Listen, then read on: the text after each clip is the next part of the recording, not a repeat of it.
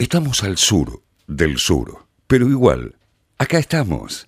Ciencia del fin del mundo.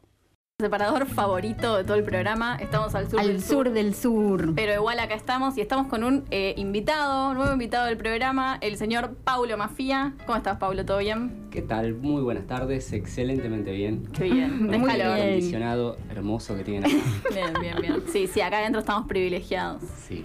Y además podemos decir que ya probó las empanadas del barrio. Ah, Sí. las famosas sí, sí, empanadas sí. de Alejandro Apo. Dos de carne y una de jamón y queso. Qué rico. Así Son muy es. ricas, realmente Sí. muy ricas. Sí, sí, sí.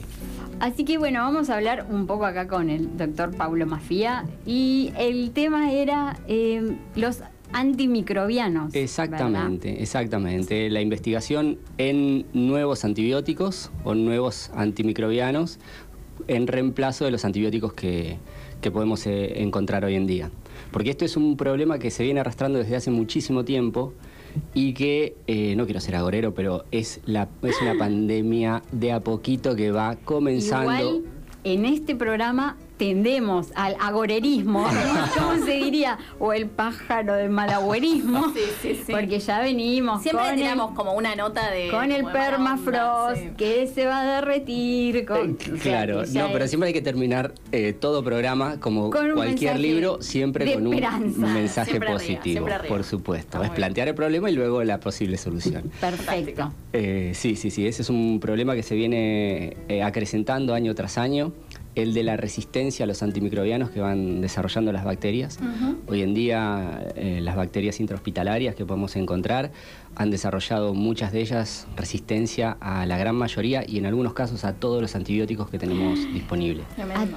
Todos Sí. los antibióticos. Sí, con lo cual se están intentando terapias eh, combinando antibióticos, eh, con- es decir, más de un, más de un antibiótico.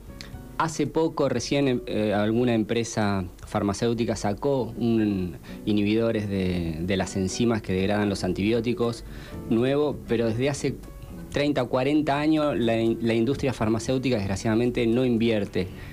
No en- produce. No produce, Tene- no. Tenemos, vamos, vamos ahora a ir desgranando todos y cada uno de esos temas. Sí, ¿y con, con qué tiene que ver esta resistencia a los, a los antimicrobianos? Con la posibilidad, con la capacidad que tienen las bacterias de ir adaptándose al medio ambiente desde hace cientos de millones de años, lo han hecho siempre, así que poner una bacteria en un hospital en donde están constantemente eh, bombardeadas con antibiótico, para la bacteria es un desafío más y en algún momento lo va a, a eliminar.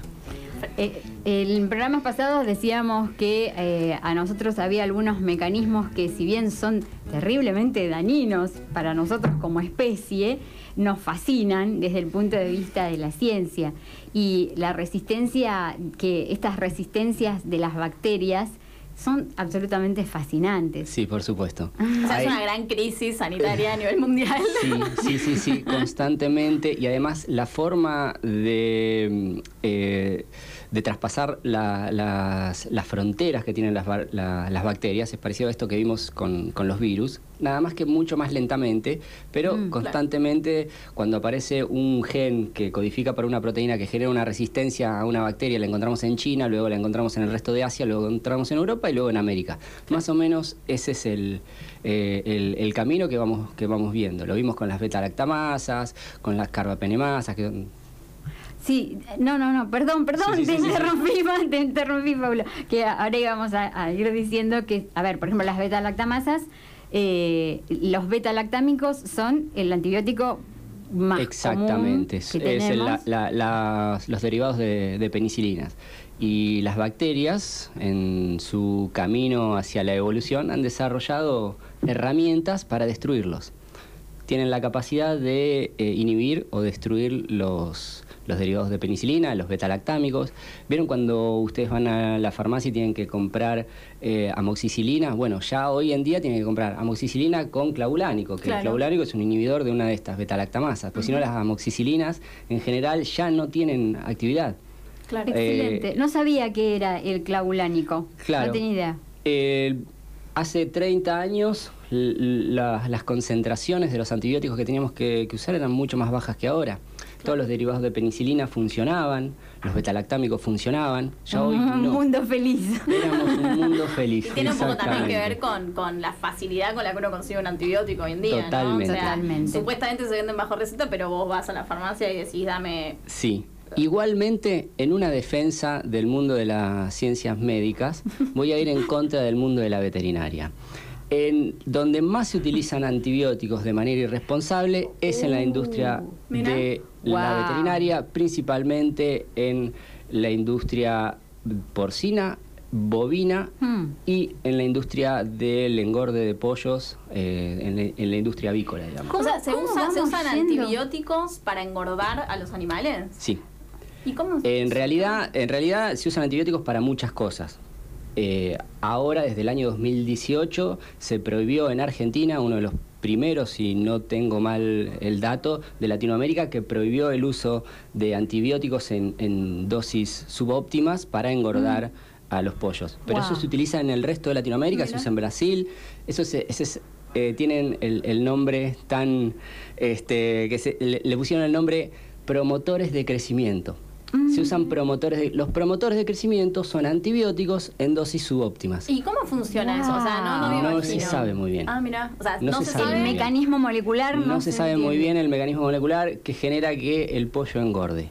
Wow. Algunos dicen que bueno, que esos, esas concentraciones subóptimas de antibiótico lo que hace es disminuir la carga bacteriana de otras bacterias patógenas del pollo, bla bla. Pero la realidad es que no lo sabemos exactamente. Lo que sí se sabe en la práctica es que le dan eso y el pollo engorda. Claro. Wow. Entonces cuando decía que los pollos tienen antibióticos, sí, claro, tienen antibióticos. Bueno, ahora en Argentina desde el año 2018 ya eso se prohibió, porque si no tampoco se podían eh, exportar pollos a Europa. Claro. No, Bueno, así que hay toda una movida desde hace tiempo, pero principalmente los que más hicieron hincapié en terminar con esto fueron desde todas las asociaciones médicas diciendo ustedes están generando Claro. resistencia en el ambiente porque las bacterias al estar en constante contacto con los antibióticos comienzan a Claro. generar resistencia. En la industria porcina es un problema gravísimo Mm. porque utilizan uno de los últimos antibióticos que tenemos en, en- en medicina que se llama colistina Ajá.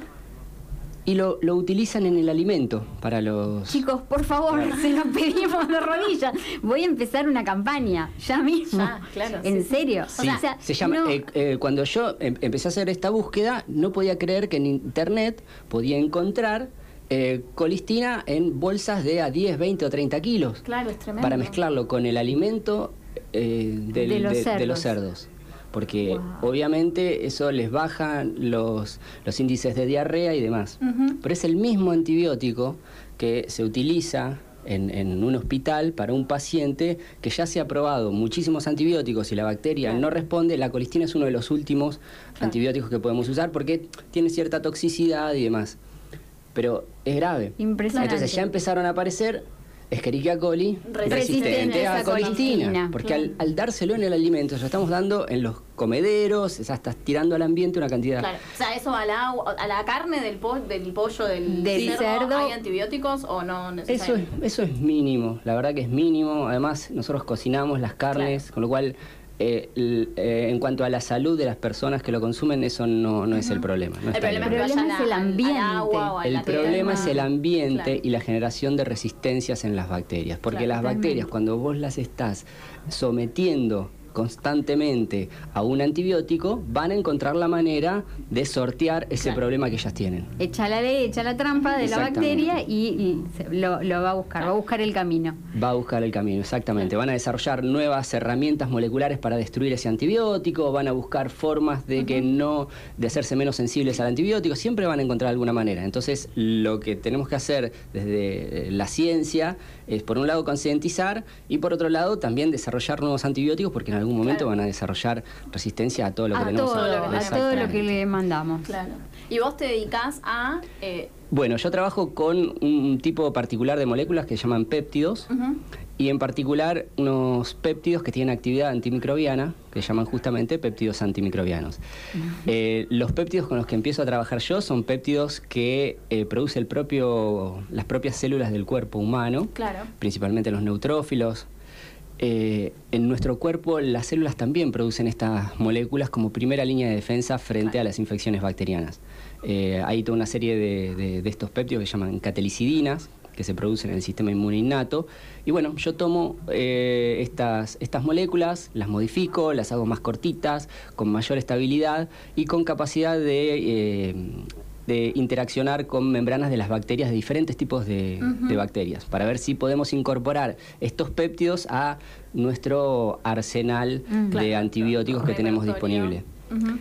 Porque todavía no conocemos resistencia a este tipo de, de péptidos en las bacterias. Espectacular. Bien, por ahora. Pero por, tal cual, por ahora, sí, sí, por ahora. Claro, por claro, ahora. claro, claro. Y Pablo, ¿cuánto hace que estás trabajando con este tema? Y desde el año 2012, más o menos, Ujú. 2013, eh, comencé directamente con péptidos antimicrobianos. Antes estaba trabajando con otro tipo de péptidos que también se producen en el sistema inmune innato, que son péptidos eh, con capacidad antiinflamatoria.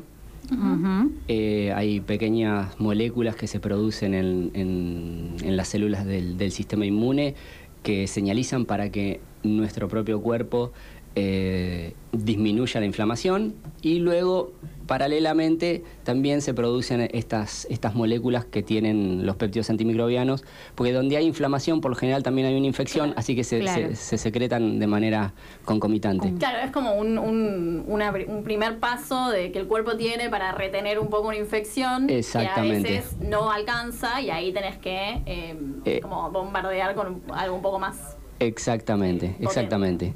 Así que la idea, bueno, era buscar fuentes de, de nuevos péptidos antimicrobianos y enseguida encontré que eh, los diferentes organismos vivos producen este tipo de péptidos, desde eh, los insectos, eh, los anfibios, inclusive Claro. las plantas producen este tipo de, de moléculas para defenderse Claro, de todos las se tienen bacterias. que defender de las infecciones. Es Exactamente. buenísimo eso, que está, lo- los encontramos en todas partes. Sí, en, en todos lados exactamente. podemos encontrarlo.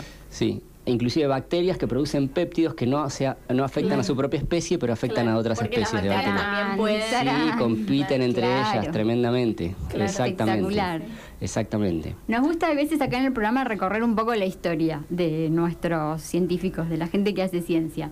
Sí. Y entonces ahí te preguntamos, eh, estam- estamos recorriendo todo un tema que tiene muchísimo que ver eh, con la medicina, pero vos dónde te recibiste? Yo me recibí en la Universidad Nacional de Quilmes. Otro quilmeño, los coleccionás. Qué casualidad. Sí, qué casualidad. pero ahora vamos a ver que no, estabas en la Universidad de Quilmes. No, no, no. Luego eh, continué mi doctorado en, en la Universidad de Buenos Aires. Ajá. Eh, hice todo mi doctorado en el Hospital de Clínicas, en el Laboratorio de Inmunogenética. Luego pasé mi postdoctorado también en la Facultad de Medicina de la Universidad de Buenos Aires, Ajá. en la Cátedra de Farmacología. Luego volví a la Universidad de Quilmes para trabajar en microbiología molecular, en donde hice mi carrera de investigador asistente, adjunto, y ahora como investigador independiente voy a comenzar a trabajar en la Universidad Nacional de Burlingame. Ay, qué lindo. Sí, es una universidad joven que está apostando a, a investigadores. Otra universidad del conurbano, ahí Exacto. recién empezando. Claro. Están recién empezando, recién terminando um, las obras para, para adecuar eh, unos laboratorios Claro. en donde nos vamos a trasladar eh, dos investigadores para, para comenzar a hacer investigación científica y continuar con nuestras líneas de, de investigación allá. Qué importante que es, ¿no? Eh, La semana pasada hablábamos con Gabriela Tor- Torchio. Torquio, Gabriela perdón. Torquio, sí, sí. Eh, y hablábamos un poco como de, de- de esta, de la necesidad de abrir eh, universidades en donde. en- porque digamos, el gran centro universitario que era Buenos Aires. eh, O Córdoba. o Córdoba o Rosario, etcétera, eh, muchas veces hay personas que viven tan lejos de, esa- de esos lugares que no se pueden trasladar. Y hablábamos de llegar a la universidad no solamente con el capital cultural o un bagaje eh, educativo, sino también con el cuerpo, digamos, llegar a la universidad. Y universidades como Quilmes o Hurlingham, un poco como que bueno, se, se, a- se acercan las universidades a las personas en lugar de hacer que las personas tengan que viajar a lo mejor tres horas, como tenía una amiga que viajaba, para irse hasta Sí. Ciudad Universitaria Sí, a estudiar supuesto. biología. Sí, sí, mu- sí. Muchos. Bueno, vos viajabas más o menos. Yo viajaba más o menos, sí, sí, sí, sí. Para ir a Quilmes. Sí, Sí, sí, porque- sí. En realidad, bueno, me, me mudé a Quilmes en un momento porque no podía. Yo soy de Pilar. Ah, ah, bueno. Sí, sí, sí, sí, soy de Pilar. Sí. Eh, luego estuve viviendo en Capital Y luego también me mudé a Quilmes Claro. un tiempo y bueno, ahora volví a Pilar porque ya Burlingame queda, me queda un poco más a mano. Ahí va. Claro. Mm. ¿Y, y cómo fue que dijiste de Pilar? Dijiste, bueno, Quilmes. Porque en ese momento, en la era precámbrica, Che, que yo ya estaba recibida en la precámbrica. en la era precámbrica, eh, yo quería seguir biotecnología. Ajá. Eh, realmente quería seguir biotecnología y habían abierto la carrera de, de biotecnología en Quilmes hacía poco. No estaba la Universidad de San Martín, que luego se convirtió en un polo científico tecnológico importantísimo, donde hacen biotecnología también de primer nivel, que me quedaría mucho más, más cerca de Pilar. Bueno, la cuestión que en ese momento decidí seguir, Claro. seguir en Quilmes. Solo había en Quilmes. Claro. Eh, espectacular. Y vamos a volver al tema de los mecanismos, porque hay un mecanismo de resistencia que me encanta, que es ese de las bombas. Sí, las bombas de flujo, exactamente. Eso es Sí, maravilloso. sí, sí, sí, sí. Son, siempre está la duda de si esto existía siempre. O sea, son eh, proteínas que tienen las, las bacterias, que son como bombas que chupan a- eh, los antibióticos y los expulsan de adentro de la bacteria y los mandan afuera, pero con una especificidad absoluta, digamos. No es como una bomba, como nosotros podemos pensar, una bomba de agua que chupa cualquier cosa. Claro. No, no identifican al antibiótico, a la molécula de antibiótico y lo sacan afuera de, de la bacteria. Es in- increíble. Eh, siempre nos preguntamos, ¿cu- ¿esto estuvo siempre? Porque este es un antibiótico relativamente nuevo. Por ejemplo, Claro. podemos encontrar bombas de flujo para muchos eh, antibióticos que tenemos ahora. No, no, no existían hace mil años atrás. claro, hace 100 años no había No había antibióticos. esto. ¿En qué momento? Bueno, evidentemente las bacterias tenían estas bombas de flujo para otras cosas Hmm. y las fueron adaptando, adaptando, adaptando, hasta encontrar que se eh, que generaban la especificidad esta para, para sacar el, el antibiótico. sí. Tremendo, no sabía esto. Qué miedo. Sí, sí, sí. sí. Son fascinantes. Sí, sí, sí. Claro, es como, pasa eso, ¿no? Como qué miedo, pero a la vez qué increíble. Totalmente. Sí, sí, sí. Este, lo que tienen las bacterias, como los virus, también, es que al tener tasas de replicación tan altas, son Claro, altísimas, o sea, se reproducen. se mucho, mucho en muy poco tiempo, eh, pueden ir mutando rápidamente. Claro. Para que una especie como un mamífero o un insecto inclusive puedan llegar a tener este tipo de mutaciones y, y modificaciones en su genoma, tienen que pasar muchísimo tiempo. Claro, que tiene que ver con el- generaciones. con- claro, con Muchísimas el- generaciones. En realidad también pasan muchas generaciones para que una bacteria mute. Lo que pasa es que las generaciones son mucho más, Son mucho más, cortas, sí. Claro. Y tienen un mecanismo que está eh, a propósito hecho para que cometa muchos errores. Claro. Es decir, cuando la bacteria se reproduce, su, su ADN se copia con errores. Claro. Y esos errores. Y esos son errores son los que generan las mutaciones que luego y los virus también Claro. generan mutaciones que luego pueden ser que sean este, una mejora real Aprovechadas. O no. Y si Claro. no genera una mejora, bueno, se extinguirá el virus. Pero si genera una mejora, bueno, Tenemos ahí, un problema. Ahí nosotros Ahí tenemos un nosotros problema, tenemos claro. un problema. Nosotros Claro, o, o los pollos o las plantas. O las plantas, o cualquiera que sean Exacto. los targets, los blancos de, Sí. de- de estos microorganismos y de estos virus. Claro, que tienen estas, estas herramientas de replicación rapidísima justamente para eh, luchar, digámosle así, batallar contra la carrera, la carrera armamentística entre el humano y la bacteria. Están hace muchísimo tiempo antes que nosotros y van a seguir estando tal cuando cual, nosotros no estemos. tal cual, tal cual. Eso es así. Y estuvimos hablando, no, no estuvimos hablando, estuvimos escribiendo en, en Twitter eh, cuando presentábamos el tema que decíamos, bueno, estos péptidos, estos, estas mini proteínas, acá en el programa hablamos de las proteínas, Muy bien. ya, por supuesto. Pueden eh, buscar las columnas. La columna de proteínas está, por ejemplo, subida en nuestro Spotify. La subimos en formato de podcast. Es Ciencia del Fin del Mundo. Nos pueden seguir. También nos pueden seguir en las redes. Arroba ciencia-fm.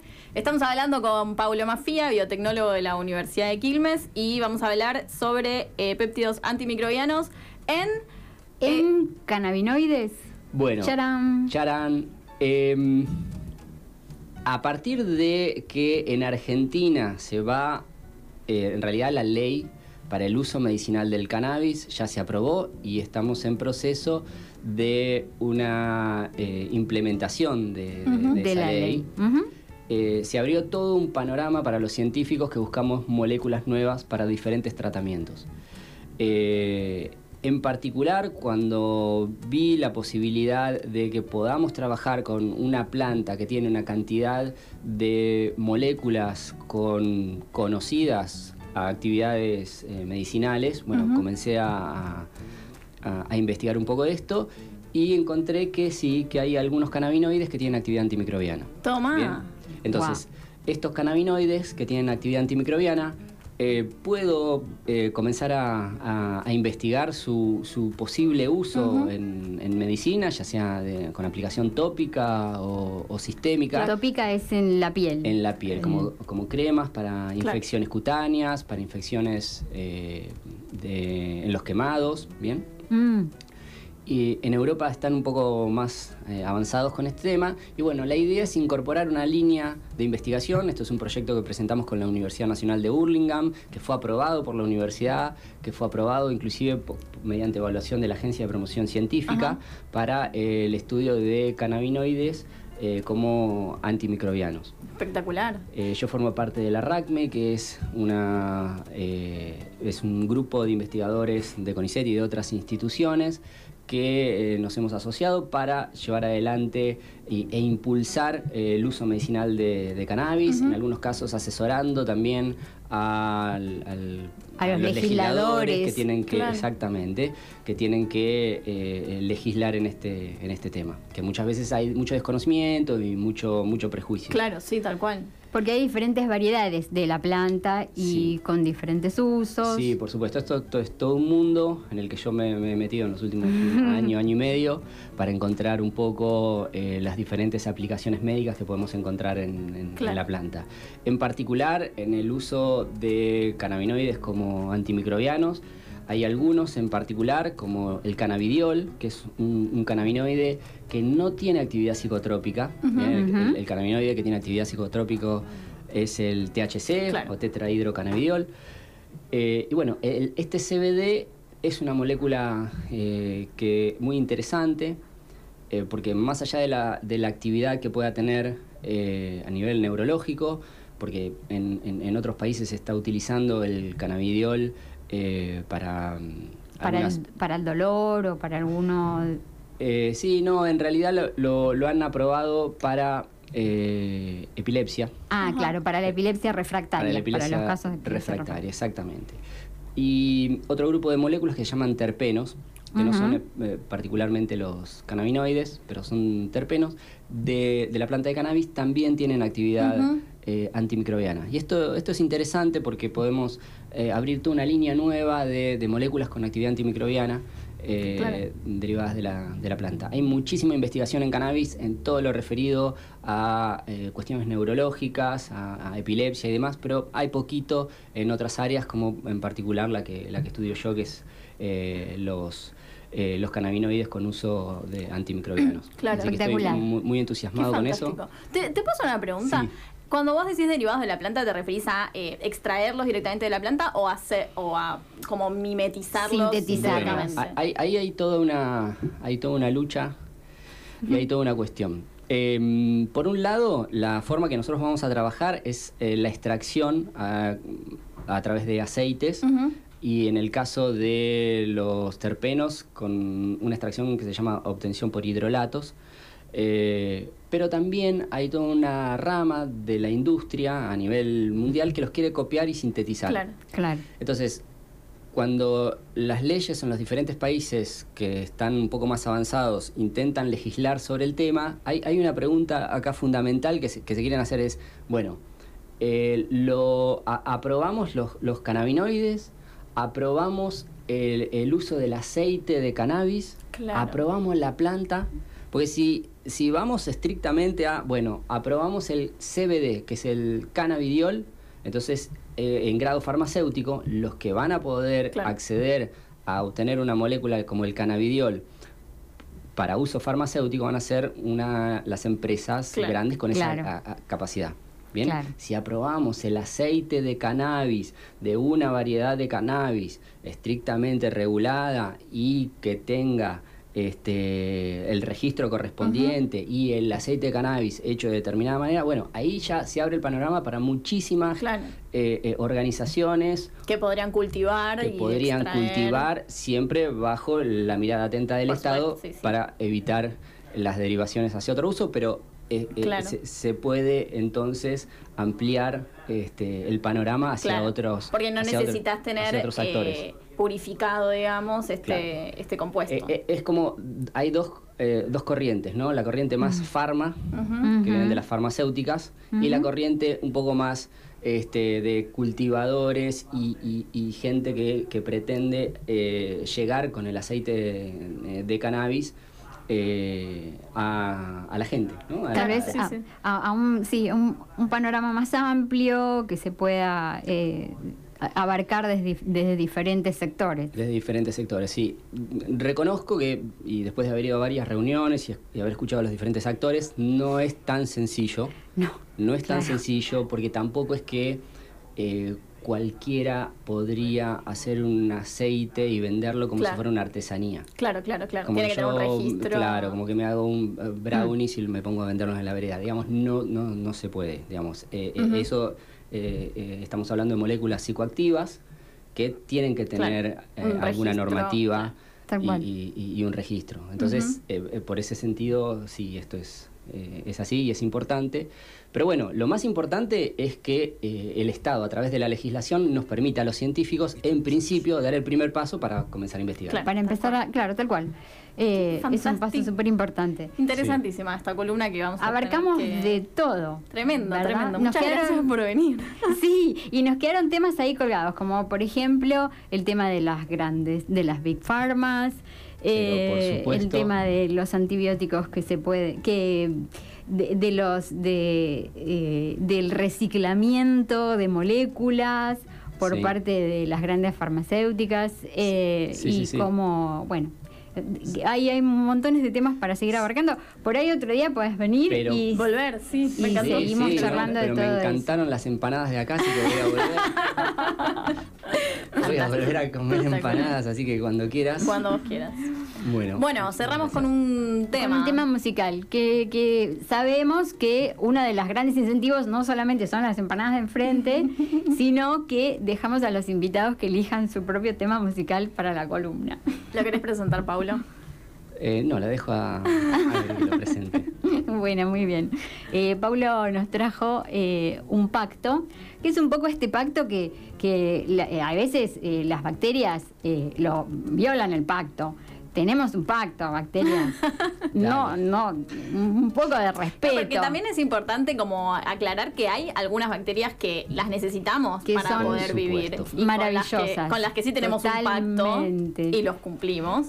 Pero bueno, Totalmente. las bacterias, estas patógenas son las que, las que escapan un poco a ese, a ese pacto para vivir. Así que ahí tenemos el tema musical, un pacto de la Versuit.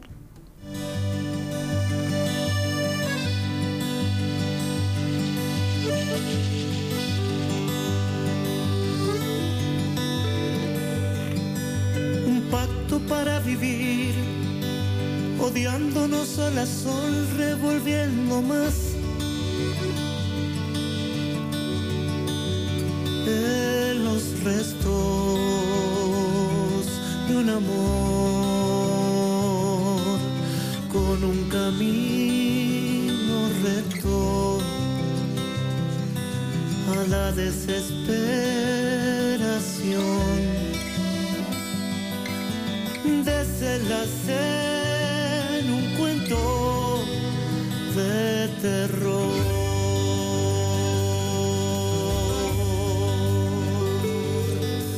Seis años así, escapando un mismo lugar con mi fantasía. Buscando otro cuerpo, otra voz. Consumiendo infiernos para salir de vos. Intoxicado, loco